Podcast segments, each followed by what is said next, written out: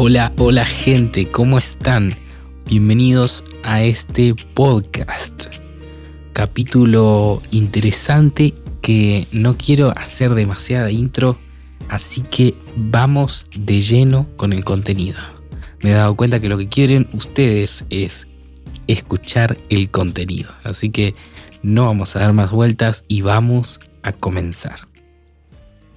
Bien, de lo que quiero hablarles hoy es eh, del lenguaje. No quiero ponerme eh, muy académico, literario con esto, sino en una apreciación sobre, sobre el lenguaje en los tiempos actuales.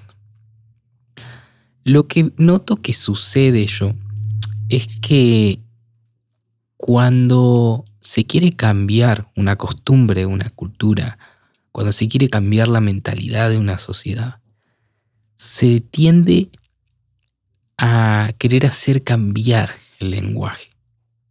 No me pregunten quién, no me pregunten cómo ni por qué, pero es así. Es así y, es muy importante el lenguaje, la manera en que nos expresamos, la manera en que la sociedad se comunica entre sí. Es muy importante para representar ideas, para tener conceptos en la mente, para tener verdades o mentiras.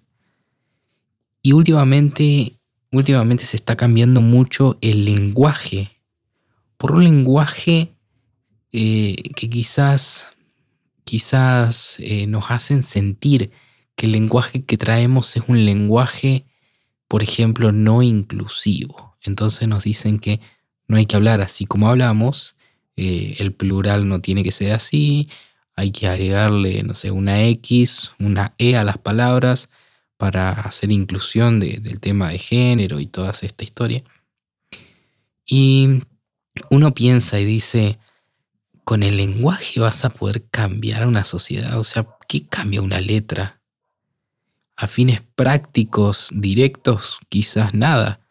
Yo creería que es mucho más inclusivo por ejemplo, que la sociedad sepa lenguas de, mudos, por ejemplo, para incluir a los mudos, eh, que se nos enseñen otros tipos de, inclusiones, como incluir en, actividades cotidianas y actividades de la sociedad aún más a la gente discapacitada, quizás, em, que se nos concientice de cosas correctas, quizás pero no cambiar una letra, una palabra que a fines prácticos no sirve de nada, parecería que no sirve de nada.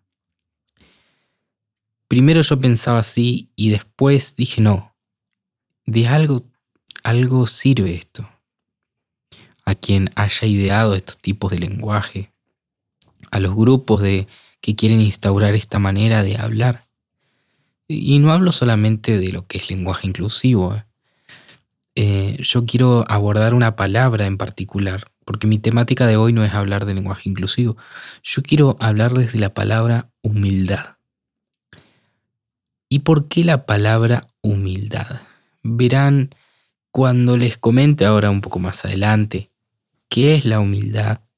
¿Qué es la humildad? Ustedes sabrán que es algo muy diferente a la pobreza. Y se nos ha acostumbrado, y demasiado acostumbrado, a que no, no hay que decir la palabra pobre, hay que decir humilde. Hay que decir, eh, he ido a un barrio humilde que tal cosa, en vez de decir un barrio pobre o carenciado.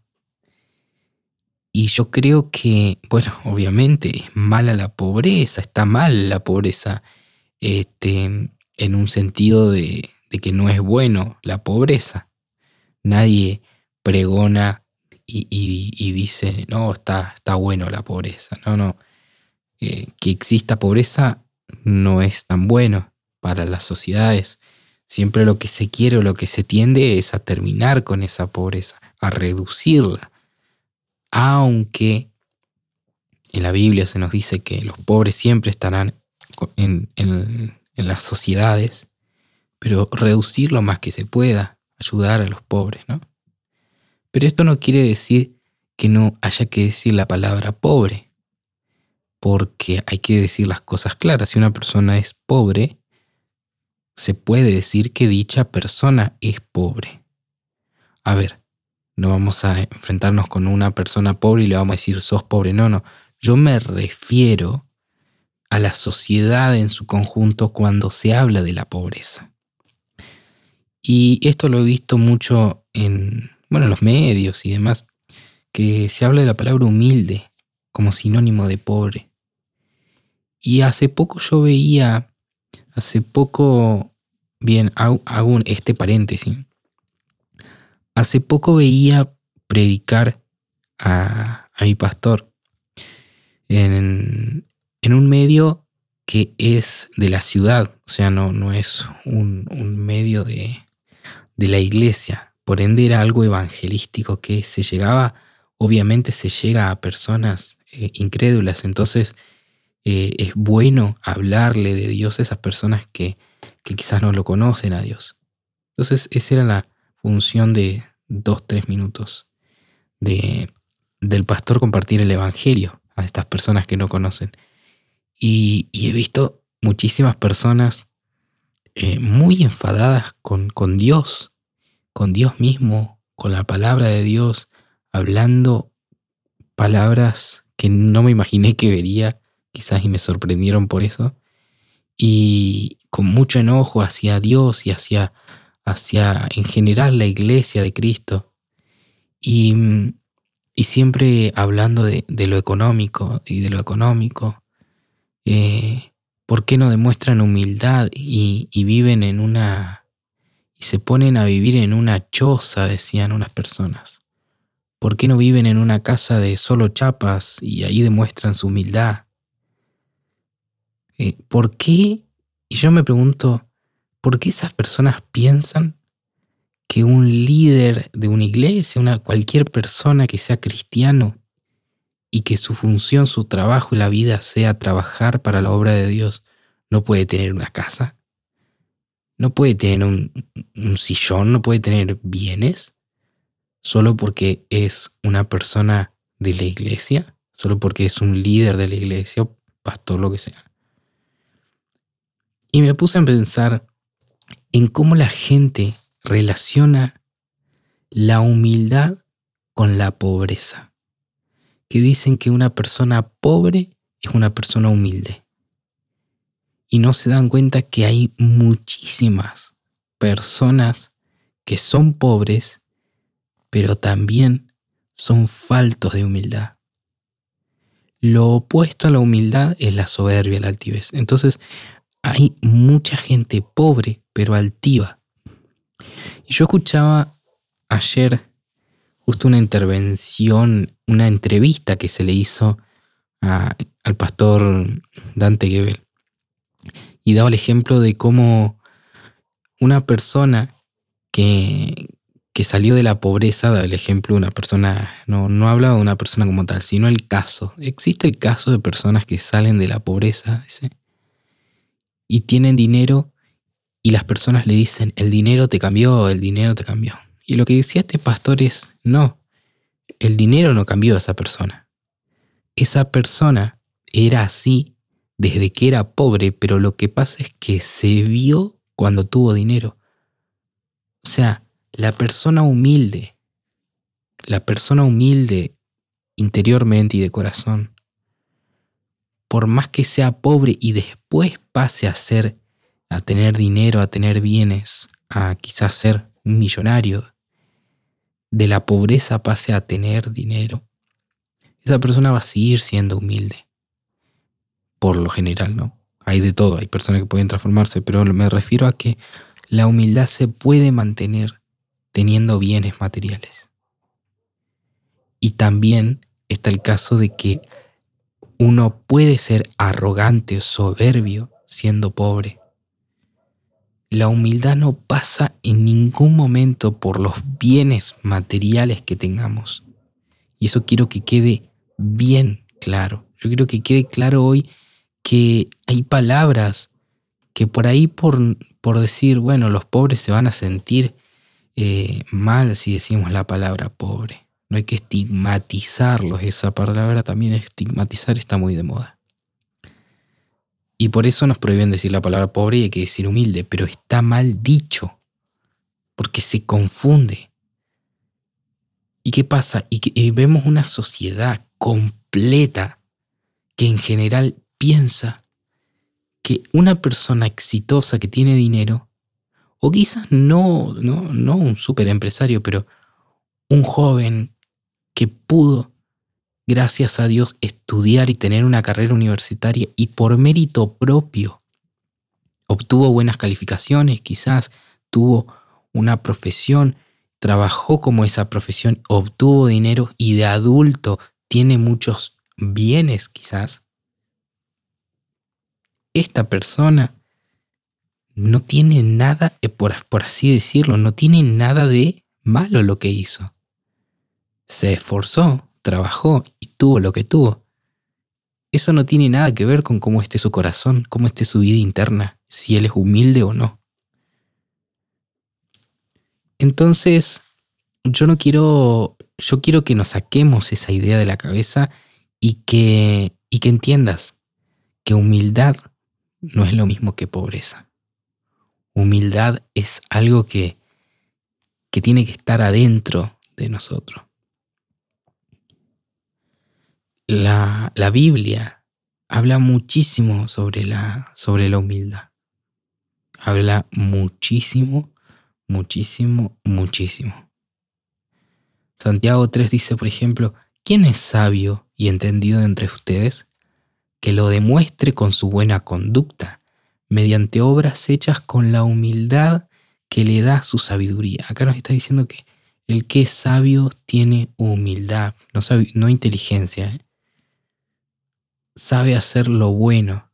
Esa es una persona, la persona que se humilla, es una persona que reconoce sus faltas, que reconoce lo pequeño que es, que reconoce que necesita de Dios. Primera de Pedro 5 dice, por ejemplo, humíllense pues bajo la poderosa mano de Dios, para que Él los exalte a su debido tiempo. O sea, uno tiene que, que humillarse en ese sentido, humillarse en el corazón. Es una predisposición del corazón. También nos dice la Biblia que el, altivo va a ser humillado, pero el humilde será enaltecido. Entonces, esto es, esto es lo que refiere la humildad. La humildad es lo opuesto al orgullo. La humildad es tener el concepto correcto de nosotros que cuál es ese concepto, que necesito de Dios para cambiar mi vida y que no soy mejor que nadie. Tampoco pensar que soy una basura, ¿no? Pero tener el concepto correcto, tener el concepto de que mi inteligencia es finita, mi conocimiento es finito, mi capacidad de obrar bien, de hacer el bien es finita, y necesito a Dios necesito también, necesito poder ayudar a las personas. Eso, eso está dentro, en el interior de la persona humilde, está el querer ayudar a las personas. Y en todo esto no tiene nada que ver el dinero. No apareció el dinero en ninguna de las partes que te estoy mencionando. La persona puede tener mucho dinero y también tener en el corazón esa actitud de querer ayudar a los demás. Entonces, esto, esto quería compartirte en este caso de la palabra humildad, que difiere mucho de la palabra pobreza. También se le ha cambiado las palabras en que se usa para referirse, por ejemplo, a, los delincuentes, a los drogadictos, eh, a personas que hacen daño, para no estigmatizarlos. Y ya hemos mencionado anteriormente en otros capítulos la manera de decirle a las personas de raza negra, que dicen que estigmatiza a una persona negra que se le diga negra. Entonces no hay que decirle negra, hay que decirle persona eh, de color. Pero después dijeron que no había que decirle persona de color, después afroamericano. Pero resulta que no son afroamericanos, entonces los afroamericanos no, no, quizás no se encuentran convencidos con esa, con esa palabra. Entonces había que decirles no blancos. Entonces eh, cambian las palabras constantemente con la idea de que la palabra está estereotipando, la palabra está estigmatizando, está, está estableciendo estereotipos sobre, sobre esta persona. Y que quizás no es así, es solo describir la realidad. Pero bueno, estamos en, en un mundo que está pata para arriba, que está todo al revés, que está todo al revés y eso duele, a veces duele, y yo le soy sincero, duele a veces eh, vivir en una sociedad que está todo al revés, todo al revés. Y no me quiero meter en contextualizaciones de, mi caso particular, eh, pero por ejemplo, hace muy poco salió una, una ordenanza eh, del país que se les iba a dar dinero a los drogadictos como incentivo para que dejen las drogas, ¿no? Pero obviamente es totalmente lo opuesto a lo que necesita un drogadicto. Un drogadicto lo que necesita, y lo, dije, lo dicen, perdón, los drogadictos, tal cual, o los eh, recuperados, dicen que lo que más necesitan ellos es no tener dinero a la mano, no tener dinero disponible para poder comprar esas drogas. Entonces, regalar dinero a una persona para que salga de las drogas va a hacer que compre más droga. No tiene lógica. Estamos en momentos donde, donde la lógica está toda torcida. Y por ende, por ende, tienen que torcer las palabras. Por ende, tienen que cambiar el significado de las cosas. Es increíble, es increíble que hasta se hagan campañas de publicidad en contra de la Real Academia Española, por ejemplo, que digan, no, no, esos cuántos años estuvimos contentos todos los de habla hispana con el trabajo de la Real Academia Española para establecer las pautas del lenguaje y ir trabajando en eso. Y hoy en día no, no, no, no se dice nada de eso. También hay una dejadez de, de lectura quizás y la lectura es quien nos da un vocabulario y el vocabulario es muy corto, entonces se nos meten las palabras raras, digamos, que nos quieren hacer llegar. Pero yo creo que ese no es el camino. El, camino para transformar una sociedad son con valores. No debería ser con palabras. Y dicho todo esto, no puedo decir que las palabras, cambiar palabras no, no sirve de nada. No puedo decirlo así. Porque sí sirve, pero sirve para mal.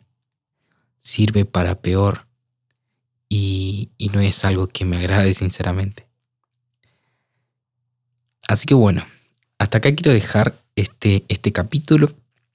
Quiero darte muchas gracias por estar ahí y, te pido que si me estás escuchando desde YouTube quizás o, desde tu plataforma de podcast favorita, que te suscribas y, bueno, que dejes tu, comentario si quizás hay algunas otras palabras, algunas otras cosas que, te haya parecido curiosa últimamente o, temas de los que podamos charlar, te lo agradecería.